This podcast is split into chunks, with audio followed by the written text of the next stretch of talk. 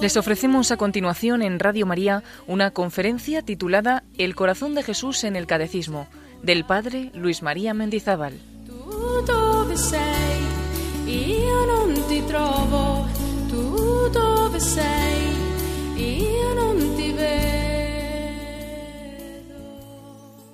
Y voy a hablar sobre un tema muy concreto del catecismo, que es el corazón de Jesús en el nuevo catecismo o catecismo de la Iglesia Católica. Y he encontrado, he recogido, pues no siempre textos que eh, proponen la devoción al corazón de Jesús. Esto es lo, el primer aspecto que me parece importante.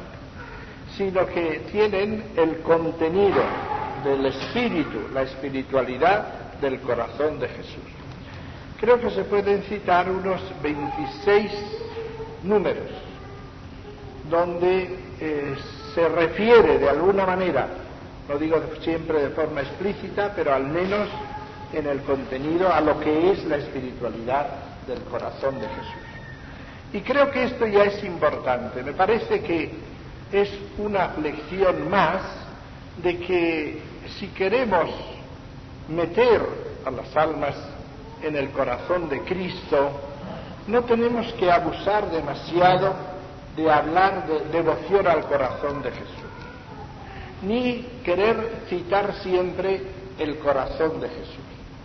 Lo que es importante es el contenido, lo que en esa fórmula se expresa y que luego se vive en todos los aspectos de la vida cristiana. Juan Pablo II decía dice que el catecismo es una sinfonía de la fe, sinfonía de la fe. Y realmente el lenguaje que se emplea, la manera de presentar, está lejos de una especie de esquemas, esquemas así matemáticamente formulados, sino que dan un espíritu continuamente, el espíritu de la Iglesia. Hay algunos números que son especialmente centrales para esta espiritualidad del corazón de Jesús, que los citaré. Otros, pues van indicando ese contenido. Voy a comenzar siguiendo un poco por orden numérico. La primera referencia que llama la atención, aunque creo que no es estrictamente el corazón de Jesús, pero sí el espíritu, aparece cuando en el comienzo, en la primera parte de la profesión de la fe, se habla del Espíritu Santo intérprete de la Escritura. Estamos en un elemento fundamental, la Escritura. Y al decir esto, dice el Concilio Vaticano II, señala tres criterios para una interpretación de la Escritura conforme al Espíritu que le inspiró.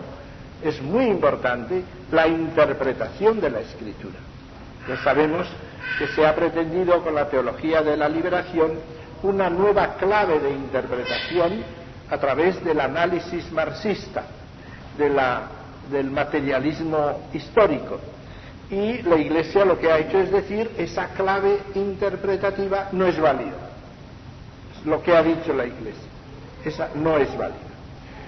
Eh, dice tres criterios para esa interpretación. Primero, prestar una gran atención al contenido y a la unidad de toda la escritura. Ese es el número 112. En efecto, por muy diferentes que sean los libros que la componen, la escritura es una en razón de la unidad del designio de Dios, del que Cristo Jesús es el centro y el corazón abierto desde su Pascua. Yo creo que esto es una expresión que es de una riqueza muy grande. Sí, de Hugo de San Víctor, pero tal como lo pone, es de una riqueza muy grande. Porque Cristo aparece como centro y corazón de las Escrituras. Y se dice, abierto desde su Pascua. Y ese abierto yo creo que tiene el doble sentido, el corazón abierto, el corazón de Cristo abierto desde la Pascua cuando la lanzada del soldado abre el costado, que es signo de que se ha abierto el corazón de Cristo, el corazón del Señor. Y por lo tanto queda así abierto desde su Pascua desde la Pascua y la referencia es a Lucas, donde con, yendo con los dos de Maús les descubre el sentido de las escrituras después de que tiene su corazón abierto. Por lo tanto, podríamos decir que el centro, diríamos la unidad de las escrituras es el corazón de Cristo. La unidad de las escrituras. Cristo, corazón de las escrituras y el corazón abierto de Cristo desde su paso. Y añade, y es una cita de Santo Tomás, el corazón de Cristo designa la Sagrada Escritura que hace conocer el corazón de Cristo. El corazón de Cristo designa la Sagrada Escritura. Que hace conocer el corazón de Cristo. Que vendríamos pues a decir que esa síntesis, que es el corazón de Cristo, es porque al fin y al cabo todo lo que pretende la Escritura es darnos a conocer el corazón de Dios y nos lo hace a conocer en el corazón de Cristo. Esa conexión, corazón de Cristo, revelación del corazón del Padre, aparecerá en otro lugar en el mismo catecismo. Pero es muy hermosa esta expresión. Ese corazón, corazón de Cristo, estaba cerrado antes de la pasión porque la escritura era oscura. Pero la escritura fue abierta después de la pasión porque los que en adelante tienen inteligencia de ella consideran y disciernen de qué manera deben ser interpretadas las profecías. En Cristo, pues ahora sabemos, les dio el sentido de las escrituras y el sentido de las escrituras era la Pascua de Cristo después de realizada, está abierto ese corazón de las escrituras que es el corazón de Cristo. El número 125, eh, lo salto un momento al menos, donde se nos dice que los evangelios son el corazón de todas las escrituras. Los evangelios, sea que tendríamos. Los evangelios, corazón de todas las escrituras. Eh, Cristo, corazón de los evangelios, corazón patente de los evangelios. Y de esta manera tendremos como una síntesis de todo en lo más central de la profesión de fe, la interpretación de las escrituras, ahí encontramos el corazón de Cristo, con esta eh, repetición. Y vamos al 113, y aparece otro criterio. El primer criterio de, para interpretación de la escritura es una atención a la unidad de la Sagrada Escritura. Pero el segundo criterio, leer la escritura en la tradición viva de toda la iglesia. También esto es importante. No yo metido con mi libro y las arqueologías, sino es en, en la tradición viva de toda la iglesia. Porque el Señor lo ha confiado a su iglesia y es la iglesia la que lleva en su corazón la escritura, la, la revelación. Dice así, según un adagio de los padres, y aquí pues la traducción no es del todo fiel, porque, porque si lo es claro, sacra escritura, vamos a decir el texto en latín primero, sacra scriptura principalius est incorde ecclesiae quam in materialibus instrumentis scripta. La traducción no es correcta, digo, la Sagrada Escritura está más principalmente en el corazón de la Iglesia que en la materialidad de los libros escritos. No es, la frase es la Sagrada Escritura. Está escrita más principalmente en el corazón de la Iglesia que en los instrumentos materiales. La Sagrada Escritura escrita, no en los instrumentos escritos, sino podrían ser columnas, podrían ser piedras, los monumentos, pero está más en el corazón de la Iglesia que los instrumentos materiales. Y en, efecto dice la Iglesia encierra en su tradición la memoria viva de la palabra de Dios y el Espíritu Santo le da la interpretación espiritual de la Escritura. Aquí, ¿en qué sentido podemos decir hay una referencia al corazón de Cristo, a esta dimensión del corazón? Pues en el sentido de que está en el corazón de la Iglesia. Yo haría una referencia al margen del catecismo a una frase que eh, el Papa Juan Pablo II pronunciaba con ocasión de la canonización de San Claudio de la Colombière. Y decía el Papa en esa frase, para la nueva evangelización es necesario que el corazón de Cristo se reconozca en el corazón de la Iglesia. El corazón de la Iglesia es el corazón de unido a Cristo. En el corazón de la Iglesia, todo lo que nosotros decimos, la Iglesia cuerpo de Cristo, la Iglesia esposa de Cristo, todo eso supone la sintonía de corazón. Y por lo tanto, en el corazón de la Iglesia está la sintonía del corazón de Cristo. Y la misma Sagrada Escritura hay que interpretarla según el criterio de atención a que está en el corazón de la Iglesia, más que en instrumentos escritos, y que por lo tanto hay que tener esa sintonía con el corazón de la Iglesia. Bien, estos son los tres primeros números, 112, 113, 125, en un punto que, como digamos, es clave. En, eh, el número 368, todavía hablando eh, de la escritura, número 368, se dice y se da una definición de lo que es el corazón, hablando de corpore et anima unus, del hombre, cuerpo y alma uno solo, uno de cuerpo en cuerpo y alma.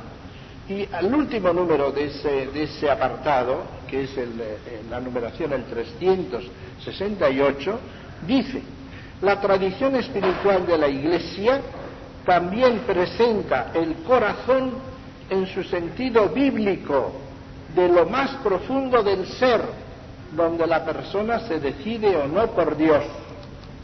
Hay una indicación en el catecismo, por lo tanto, del sentido del corazón que refiere bíblicamente esa profundidad del ser.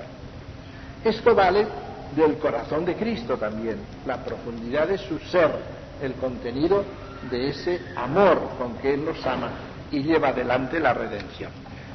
Pero llegamos al número 478.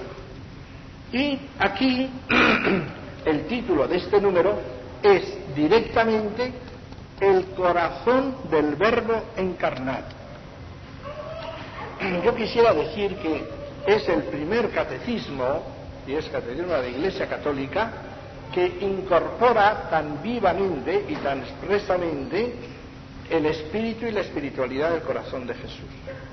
No había esto, ni en el catecismo de Trento, ni en el catecismo de San Pío V de Trento, ni en el catecismo de San Pío X, catecismo para los párrocos, pues eh, no ha habido. Y se han intentado a veces hacer una especie de apartado en el catecismo que se llamó Catecismo del Corazón de Jesús, dando unas ciertas fórmulas que es corazón, que es el corazón de Jesús, que se venera, que se respeta, etc. Pero todo eso dejaría al corazón de Jesús siempre al margen. Lo hermoso del catecismo es que se ha cumplido lo que es el ideal, que aparezca el corazón de Cristo como en el núcleo del mensaje cristiano. Ahí está. Y esto es lo que hay que transmitir mucho, que es el núcleo, es el corazón del Salvador, el corazón de Cristo, que no es al lado de Cristo entrar en una especie de devoción parcial y marginal, sino es entrar en el corazón de Cristo en lo más profundo del misterio de Cristo, llegar hasta el corazón del misterio de Cristo. Y esta es la línea que sigue el catecismo. Por eso habla con una gran libertad, no rehuye el corazón de Jesús formalmente, pero presenta su contenido a la manera como suele hacerlo el Papa Juan Pablo II, que eh, no dice, no tiene importancia hablar del corazón de Jesús y no habla. Pues eso es darle importancia, ¿no? Es cuando ahora en las razas dicen lo mismo negro que blanco pero los negros quieren bañarse de blanco. Pues no es lo mismo. Si es lo mismo, pues déjalo, es lo mismo, ¿no? Es ese mismo empeño en quitarlo indica que no es lo mismo, ¿no? Pues aquí sería igual, si uno se empeña en decir, no hay que citar al corazón de Jesús porque no tiene importancia, pues ya le está dando importancia. Entonces, en el Papa y en el Catecismo hay ese tono de que no se rehuye el hablar del corazón de Jesús, pero no se empeña uno en estar hablando siempre. ¿eh? Esto es lo que da ese tono de distensión, de serenidad y de la profundidad del contenido, que eso sí lo mantiene, como hemos visto en la Sagrada Escritura. Aquí está hablando de Cristo en la Cristología y habla en ese párrafo cómo es hombre el Hijo de Dios. Y habla el alma y el conocimiento humano de Cristo, la voluntad humana de Cristo, el verdadero cuerpo de Cristo, el corazón del Verbo encarnado. En esa línea pone ese título. Y ahí hay una cosa muy condensada de lo que es en verdad el corazón de Cristo.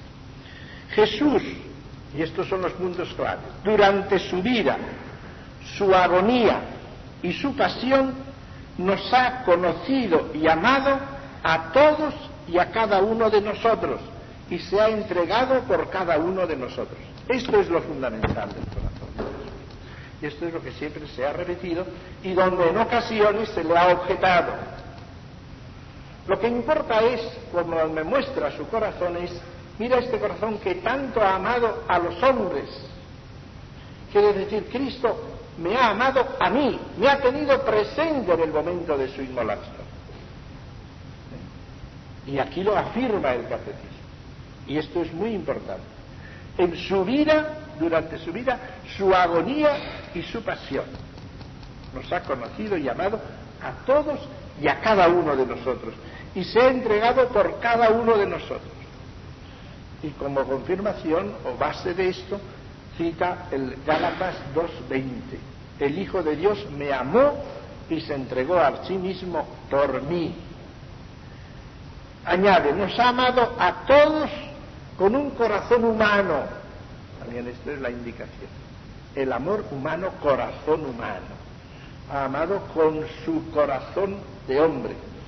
Es verdad que al hablar del corazón humano entramos en un punto que es muy delicado. Muy delicado porque es muy bello al mismo tiempo. Y es la cuestión de que hasta qué punto se puede hablar de amor humano, simplemente humano. Corazón humano sí, se entiende muy bien, corazón humano, amor humano. ¿Por qué? ¿Dónde está? Y porque el corazón es el punto de unión de la humanidad y divinidad en Cristo. ¿En qué sentido? Si yo hablo del amor humano de Jesús, estoy hablando de ese amor, ese amor en Él, en su humanidad, pero el amor y el amor verdadero es donación de sí mismo y es donación de la persona si es amor. No es un sentimiento nada más, no es una sensiblería, sino el amor es don de sí. Ahora bien, en el amor humano de Cristo, si Cristo se da amando, lo que se da es su persona divina, que es la única persona de, la, de, la, de Cristo. es, por lo tanto, implica esa persona divina en el amor humano.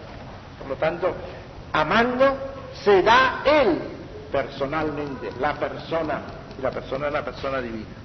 Por lo tanto, el corazón humano nos está hablando de esa riqueza, de esa potencia de la humanidad de Cristo, con su corazón, donde está implicado el corazón como signo y como parte en su resonancia en el hombre, y nos ha amado a todos con ese corazón humano, con el que entregó su vida, pero se entregó a sí mismo. Por esta razón, y esta es la frase que a mí me ha llamado la atención, porque algunos pues mm, habrán hecho gestos, el sagrado corazón de Jesús, lo llamas, el sagrado corazón de Jesús, traspasado por nuestros pecados y para nuestra salvación, es considerado como el principal indicador y símbolo del amor con que el divino redentor ama continuamente al eterno Padre y a todos los hombres. O sea que nos coloca ahí como en el centro, la síntesis, el corazón del verbo encarnado. El corazón simboliza, indicador y signo, símbolo del amor, del amor del Padre. Pues Sí se puede decir del amor del Padre, y, lo dice la encíclica Urietis Aquas, esta es una, una cita de la encíclica Urietis Aquas, pero del amor del Padre en cuanto revelado en Cristo, el amor del Padre, porque Cristo es revelador del Padre y el corazón de Cristo nos revela el amor del Padre, que así ama al mundo que entrega a su Hijo, le revela, lo revela. Y por eso en ese sentido también ahí veneramos el amor del Padre en la redención. Viendo a Cristo vemos el amor del Padre, en el corazón de Cristo el corazón del Padre. Pero también el corazón de Cristo redentor, porque lo que nos salva a nosotros formalmente no es el amor del Padre, es el que causa y pone en movimiento la redención, pero lo que nos salva a nosotros es el amor del Hijo de Dios hecho hombre, Cristo, que se entrega por nosotros, ofrece su vida por nosotros y de esta manera nos redime, nos redime el amor, el corazón humano de Cristo. Ese corazón que aparece así en toda la vida, en la agonía y en la pasión. Más adelante, en el número 542, se habla todavía de que del reino de Dios en el comienzo de los misterios de la vida pública parece el bautismo. El catecismo va recorriendo lo que hacemos en ejercicios que son los misterios de la vida de Cristo y los va presentando. Y ahí propone el bautismo de Jesús, las tentaciones de Jesús, el anuncio del reino de Dios, y ahí en ese anuncio del reino de Dios, el reino de Dios está cerca, dice en el número 542, Cristo es el corazón mismo de esa reunión de los hombres como familia de Dios. Cristo es el corazón mismo de esa reunión de la familia de Dios. Los convoca en torno a Él por su palabra, por sus señales que manifiestan el reino de Dios, por el envío de sus discípulos y sobre todo realizará la venida de su reino por el gran misterio de su Pascua, su muerte en la cruz y su resurrección. Cuando yo sea levantado de la tierra, atraeré a todos hacia mí. A esta unión con Cristo están llamados todos los hombres. Tenemos pues, Cristo es el corazón mismo de esa reunión de hombres, es el corazón del reino y de la iglesia, Cristo en ese sentido no dice el corazón de Cristo, pero indica que es por esa unión de amor en torno a Él. Luego, en siguiendo los mismos misterios, en los pasos de los misterios, cuando Jesús llora sobre Jerusalén, porque habla de una visión anticipada del reino, la transfiguración, luego la subida de Jesús a Jerusalén y al entrar en Jerusalén dice, Jesús recuerda el martirio de los profetas que habían sido muertos en Jerusalén y dice, persiste en llamar a Jerusalén a reunirse en torno a él. ¿Cuántas veces he querido reunir a tus hijos? Como una gallina reúne a sus pollos bajo las alas y no habéis querido. Cuando está a la vista de Jerusalén, llora sobre ella y expresa una vez más el deseo de su corazón, el deseo de su corazón. Si también tú conocieras en este día el mensaje de paz, pero ahora está oculto a tus ojos, el deseo, el anhelo de su corazón, cuando llora sobre Jerusalén. El número 580, que habla de eh, Jesús y la ley, Jesús y la ley, en el número 580, dice esta palabra, que la ley está en el corazón de Cristo, que ahí está puesta la ley. Y fijaros que en realidad el mismo simbolismo del corazón con la cruz, en los escritos de Santa Margarita, ella lo interpreta eh, poniendo esa cruz como su ley en medio de mi corazón, su ley, su voluntad, en medio de mi corazón. Y ahí pone la cruz, indicativo pues en el simbolismo clásico del culto al corazón de Jesús de la ley. Y dice el texto del catecismo, en Jesús la ley ya no aparece grabada en tablas de piedra, sino en el fondo del corazón. Ahí está. Y lo dice como cumplimiento de Jeremías 31, 33. En el corazón del Señor, en su corazón está la ley. En el número 609, siempre todavía en estos misterios de Cristo, eh, es un número muy hermoso, muy profundo, donde se va a describir cómo se realiza la redención. Y lo titula así, Jesús acepta libremente el amor redentor del Padre. Jesús dice, al aceptar en su corazón humano el amor del Padre hacia los hombres, los amó hasta el extremo, porque nadie tiene mayor amor que el que da su vida por sus amigos. ¿eh? O sea que es al recibir, aceptar en su corazón humano el amor del Padre hacia los hombres. Es la expresión famosa de Santo Tomás. Santo Tomás comentando la frase de San Pablo en que dice, así amó Dios al mundo que entregó a su Hijo, entregó a su Hijo. Se pregunta, eh, ¿cómo entregó a la muerte a su Hijo el Padre? Y da esta respuesta. Cuando puso en el corazón del Hijo el amor a ellos, a los hombres, ese amor extremo, lo entregó a la muerte. El amor que nos tenía. Y como Él se lo infundió, al infundirle ese amor, pues lo entregó a la muerte.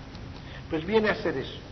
Al aceptar en su corazón humano el amor del Padre, los amó hasta el extremo. Los ama con ese amor. Hay en el número 612, estamos ya en el camino de la agonía de la, pasión, hay un título, La agonía de Getsemaní. Y se desarrolla esto, la agonía de Getsemaní.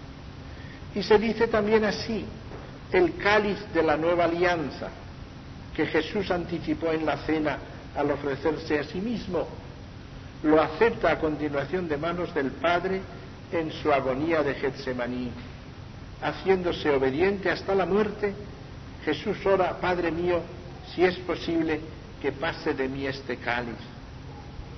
Al aceptar en su voluntad humana que se haga la voluntad del Padre, acepta su muerte como redentora para llevar nuestras faltas en su cuerpo sobre el madero. En esa voluntad humana, ahí está el corazón humano de Cristo. Con amor, porque repite eso que es por amor. ¿eh?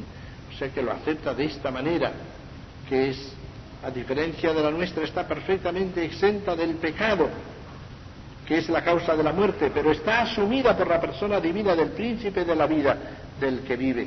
Y al aceptar en su voluntad humana, se haga la voluntad del Padre, acepta su muerte como redentora para llevar nuestras faltas en su cuerpo sobre el madero.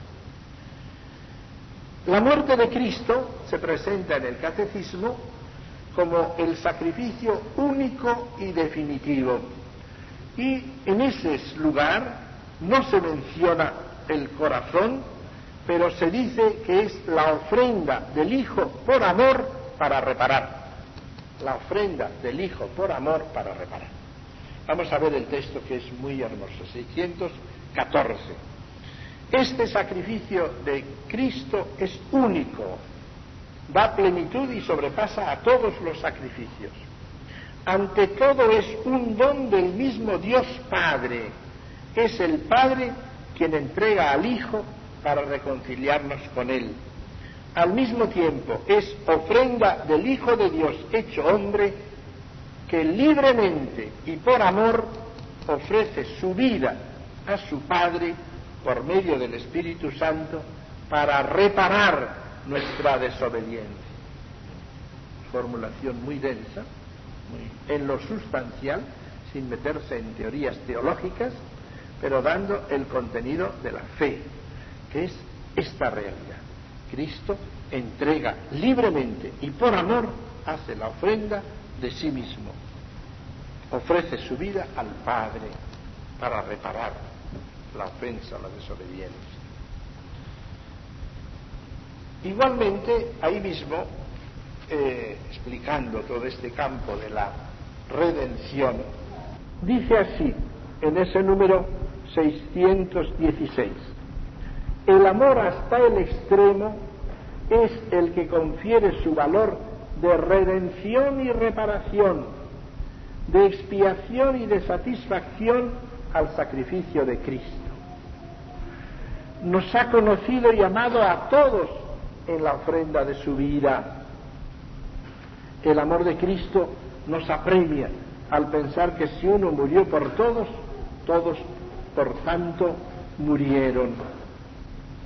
Ningún hombre, aunque fuese el más santo, estaba en condiciones de tomar sobre sí los pecados de todos los hombres y ofrecerse en sacrificio por todos. De modo que tenemos esta, esta lección y esta enseñanza explicitada, que tampoco quizá lo encontrábamos de una manera tan formal, a saber que el amor hasta el extremo, es decir, lo que llamamos el corazón de Cristo, que no significamos el, el órgano material, sino el amor hasta el extremo del corazón de Cristo, es el que da, confiere valor de redención, de reparación, de expiación y satisfacción al sacrificio de Cristo. Bien, entra ahí el aspecto de reparación al que quiero hacer luego alguna referencia en base a, a lo que el Papa enseñaba en ocasión de la canonización de San Claudio la Colombiana. En el número 694, todavía también eh, en un tema que es muy, muy nuestro, que es el tema del Espíritu Santo, pues bien, en el número 694 se dice que el Espíritu es el agua, el agua que brota. dice así, el Espíritu es pues también personalmente el agua viva que brota de Cristo crucificado como de su manantial y que en nosotros brota en vida eterna. Al hablar pues de los símbolos del Espíritu Santo el agua que brota del costado abierto de Cristo, el agua viva que viene de Cristo crucificado. El número 759 es uno de los más centrales para, hablando de la Iglesia, la profesión de la fe, creo en la Santa Iglesia Católica. Y en ese número 759 propone un designio nacido en el corazón del Padre. Lleva esa terminología, el corazón del hombre, el corazón de Cristo, el corazón del Padre. Entonces, el designio de la Iglesia nace en el corazón del Padre. Y tiene esa frase muy densa en que realmente aparece el corazón de Cristo y lo se confirma en el número 1439 como revelación del corazón del Padre. Y aparece el sentido trinitario del corazón de Jesús que el catecismo presenta. Dice ese número 759, el Padre Eterno creó el mundo por una decisión totalmente libre y misteriosa de su sabiduría y bondad. Decidió elevar a los hombres a la participación de la vida divina a la cual llama a todos los hombres en su Hijo. Dispuso convocar a los creyentes en Cristo en la Santa Iglesia.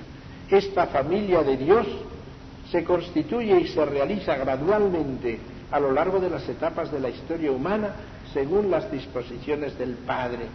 En efecto, la Iglesia ha sido prefigurada desde el origen del mundo y preparada maravillosamente en la historia del pueblo de Israel y en la antigua alianza. Se constituyó en los últimos tiempos, se manifestó por la efusión del Espíritu y llegará gloriosamente a su plenitud al final de los siglos. Y ese es el designio nacido en el corazón del Padre. En, esa, otro número que he dicho, 1439, dice así, dice, solo el corazón de Cristo que conoce las profundidades del amor de su Padre, pudo revelarnos el abismo de su misericordia de una manera tan llena de simplicidad y de belleza.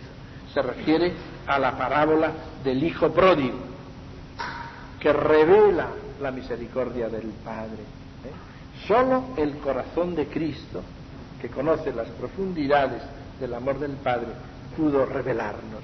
Es decir, el corazón de Cristo es revelación de la misericordia del Padre, del designio amoroso del corazón del Padre. Porque en la parábola del Hijo pródigo lo que se revela es el designio amoroso del corazón del Padre. El número 766, ya en el campo de la Iglesia, habla de la Iglesia nacida del corazón de Cristo. La Iglesia. La Iglesia ha nacido principalmente del don total de Cristo por nuestra salvación, anticipado en la institución de la Eucaristía y realizado en la cruz. El agua y la sangre que brotan del costado abierto de Jesús crucificado son signo de este comienzo y crecimiento. Dice, del mismo modo que Eva fue formada del costado de Adán adormecido, así la Iglesia nació del corazón traspasado de Cristo muerto en la cruz. Tenemos Y lo mismo tenemos una repetición de eso mismo en el número 1067, donde se vuelve a citar esa, esa iglesia nacida del corazón de Cristo. En el número 932, hablando de la vida religiosa, dice una frase que si fuese correcta como está traducida, a mí me gustaría muchísimo, pero tengo que reconocer que no es exactamente, exactamente, porque lo he visto en varios pasos. Es que hay que leer todo, ¿eh? Las frases a medias nos dejan un poco a la mitad, ¿no? Cuando decimos, él dice, porque como dice San Ireneo, el hombre, el hombre, la gloria de Dios es no la vida del hombre, es la vida del hombre, ¿no? Y se para ahí, ¿no? Dice uno, pues cuanto más gordo, más gloria de Dios. Usted. Hay algunos que deben dar una gloria de Dios tremenda, ¿no? La gloria de Dios es la vida del hombre, que disfrute de la vida. Pero hay que leer todo. Y la vida del hombre es la visión de Dios, dice San, San Ireneo. La vida del hombre es la visión de Dios. O sea que quiere unificar el hombre, la plena felicidad del hombre es lo que Dios quiere, que es Él mismo, es la plena felicidad del hombre. Pero si se corta es como te dice Santa Teresa, y yo soy un tío con toda la barba, ¿no? Porque hay que ver, yo veo algo para esto, y dice, pero qué humildad. Pues ya lo dice Santa Teresa, la humildad es la verdad. Y eso es la verdad, pues yo, esto, ¿no? Hombre, no, Santa Teresa dice, la humildad es la verdad. Y la verdad es que no somos nada. Claro, pero hay que leerla entera, ¿no? Entera. Aquí hay algo de esto. A mí me gustaría pararme, como hacen algunos, decir, pero reconozco que no es del todo correcto. Es en parte sí, porque está la palabra. Hablando de la consagración y misión, anunciar el rey que viene, de la vida consagrada, vida religiosa, dice, en la iglesia que es como el sacramento, es decir, el signo y el instrumento de la vida de Dios, la vida consagrada aparece como un signo particular del misterio de la redención. Seguir e imitar a Cristo más de cerca, manifestar más claramente su anonadamiento es encontrarse más profundamente presente en el corazón de Cristo. Ve qué bonito, esto me gustaba mucho. Cuando he visto esa frase fui al catecismo pues para verla. Pero dice, la frase verdadera es esta. Seguir e imitar a Cristo desde más cerca, manifestar más claramente su anonadamiento es encontrarse más profundamente presente en el corazón de Cristo con sus contemporáneos. Es decir, que la frase quiere decir que seguir a Cristo es encontrarse más profundamente con sus hermanos, en el corazón de Cristo, evidentemente. Ahora bien, si yo quiero decir que es porque es más profundamente en el corazón de Cristo, está bien, está bien, lo podré decir. Pero estrictamente lo que quiere decir es más profundamente con sus contemporáneos en el corazón de Cristo, en la conexión con Cristo, no al margen de Cristo, más profundamente, sino en la sintonía con Cristo, más profundamente con sus contemporáneos. Que también pueda decirse en el corazón de Cristo, pues sí, me parece que también puede decirse, pero la frase de hecho es esa, es en el corazón de Cristo, en, con sus contemporáneos. Número 964 habla del corazón de María asociado al sacrificio de Jesús. No es estrictamente del corazón de Jesús, pero estamos siempre vinculados el corazón de la Virgen. Y ahí hace referencia al corazón de María, 964. Hablando de la Virgen, María, Madre de Cristo, Madre de la Iglesia, la maternidad de María respecto de la Iglesia. Y ahí es donde dice el papel de María y de ella se dice eso. Esta unión es esta unión de la madre con el hijo se manifiesta desde el momento de la concepción virginal y luego dice allí en la cruz, por voluntad de Dios, estuvo de pie, sufrió intensamente con su hijo y se unió a su sacrificio con corazón de madre, que llena de amor daba su consentimiento a la inmolación de su hijo como víctima. ¿eh? Parece el corazón de madre de la Virgen.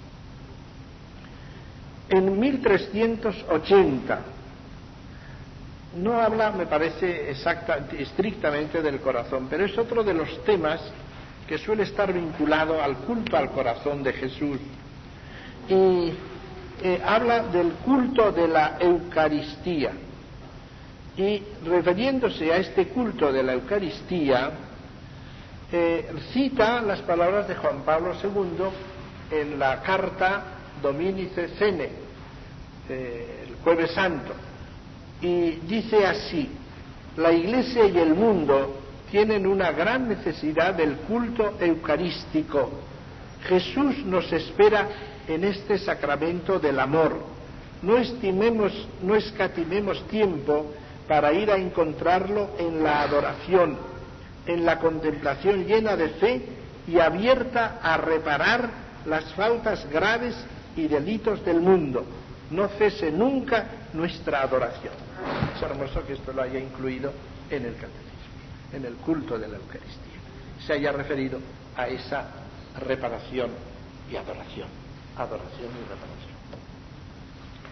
Número 1407 es, habla de la unión. La unión es en la parte de resumen, hablando de la Eucaristía. Se dice de ella es el corazón y la cumbre de la vida de la Iglesia, pues en ella Cristo asocia su Iglesia y todos sus miembros a su sacrificio de alabanza y acción de gracias ofrecido una vez por todas en la cruz a su Padre. ¿eh? Lo del apostolado de la oración.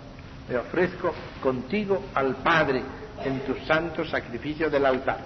Por medio de este sacrificio derrama las gracias de la salvación sobre su cuerpo que es la Iglesia. Por lo tanto, la Eucaristía es corazón y cumbre de la vida de la Iglesia porque en ella Cristo en ella asocia su iglesia y todos sus miembros a su sacrificio en la Eucaristía. Bien, en el 1414 se dice también ahí en los resúmenes, en cuanto sacrificio, la Eucaristía es ofrecida también en reparación de los pecados de los vivos y los difuntos y para obtener de Dios beneficios espirituales o temporales. En el 1419, todavía también en esos resúmenes, hablando de los frutos de la Eucaristía, se dice algo que es importante en todo lo que es la espiritualidad del corazón de Jesús.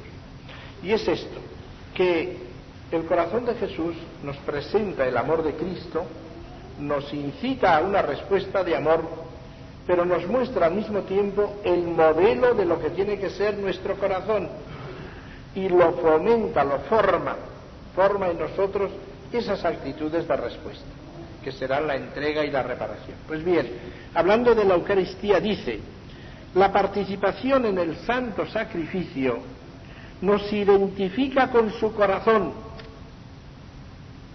¿Eh? Está muy, muy importante la misión de la Eucaristía en la espiritualidad del corazón de Jesús. Nos identifica con su corazón sostiene nuestras fuerzas a lo largo del peregrinar de esta vida, nos hace desear la vida eterna y nos une desde ahora a la Iglesia del cielo, a la Virgen y a los santos.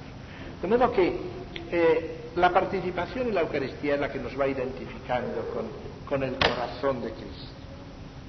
¿Cómo ir haciéndonos semejantes a Él por la Eucaristía? ¿Eh? También de esto dice algo en el discurso de la canonización de la Colombier. Bien, pero voy a tratar de terminar los textos primero. 1432, hablando de la reconciliación, de la penitencia, de la, la, conversión del corazón, dice así, el corazón del hombre es rudo y endurecido. Es preciso que Dios dé al hombre un corazón nuevo. Ezequiel, un corazón nuevo. La conversión es primeramente una obra de, de la gracia de Dios que hace volver a Él nuestros corazones. El corazón humano se convierte mirando al que nuestros pecados traspasaron. La mirada al corazón traspasado de Cristo. Por lo tanto, el corazón humano se convierte mirando al que traspasaron nuestros pecados. Y en el número 1439, al cual he hecho ya referencia, eh, se habla de que el corazón de Cristo en la parábola del Hijo pródigo revela el amor del corazón del Padre. El corazón de Cristo que entra en la profundidad del corazón. En el 1589, fijémonos que están casi en todos los aspectos de los puntos del catecismo, rebrota, aparece. En el 1589 está hablando del sacerdocio, del sacramento del orden del sacerdocio y en el 1589 copia una frase del el santo cura de Ars. El santo cura de Ars dice, el sacerdote continúa la obra de redención en la tierra. Si se comprendiese bien el sacerdote en la tierra, se moriría no de pavor, sino de amor. El sacerdocio es el amor del corazón de Jesús. El sacerdocio es el amor del corazón de Jesús. Bien, 1658, creo que no es el caso vuestro, pero es también consolador, porque habla de que las solteras se encuentran particularmente cercanas al corazón de Jesús. Es preciso recordar asimismo a un gran número de personas que permanecen solteras, permanecen solteras a causa de las concretas condiciones en que deben vivir a menudo sin haberlo querido ellas mismas. ¿Eh? De estas hablan, ¿no? Estas. Estas personas se encuentran particularmente cercanas al corazón de Jesús. Y esto es un consuelo, ¿no? Y por ello merecen afecto y solicitud diligentes de la Iglesia, particularmente de sus pastores. Muchas de ellas viven sin familia humana, con frecuencia a causa de condiciones de pobreza, etc. Pero lo que indica es eso, cercanas, especialmente cercanas al corazón de Jesús. Y finalmente, el número 2669, en la parte de la oración, la oración cristiana, es donde habla del culto al corazón de Jesús. Hasta ahora ha estado indicando el misterio del corazón de Jesús, llamando la atención pues aspectos de este misterio del corazón de Jesús. Ahí está hablando del camino de la oración y habla la oración al Padre, la oración a Jesús, y ahí en el número 2669 dice, la oración de la Iglesia venera y honra al corazón de Jesús, como invoca su santísimo nombre, adora al Verbo encarnado y a su corazón que por amor a los hombres se dejó traspasar por nuestros pecados. La oración cristiana practica el vía crucis, siguiendo al Salvador. Las estaciones desde el pretorio al Gólgota y al sepulcro jalonan el recorrido de Jesús que con su santa cruz nos redimió. De modo que recuerda como devociones especialmente eh, recomendadas y que la Iglesia practica el nombre de Jesús, el corazón de Jesús, el vía crucis. Bien, pues este es el contenido del catecismo. Con eso creo que tenemos ya una visión al menos así de conjunto de lo que es la doctrina del catecismo sobre el corazón de Jesús. Nada más.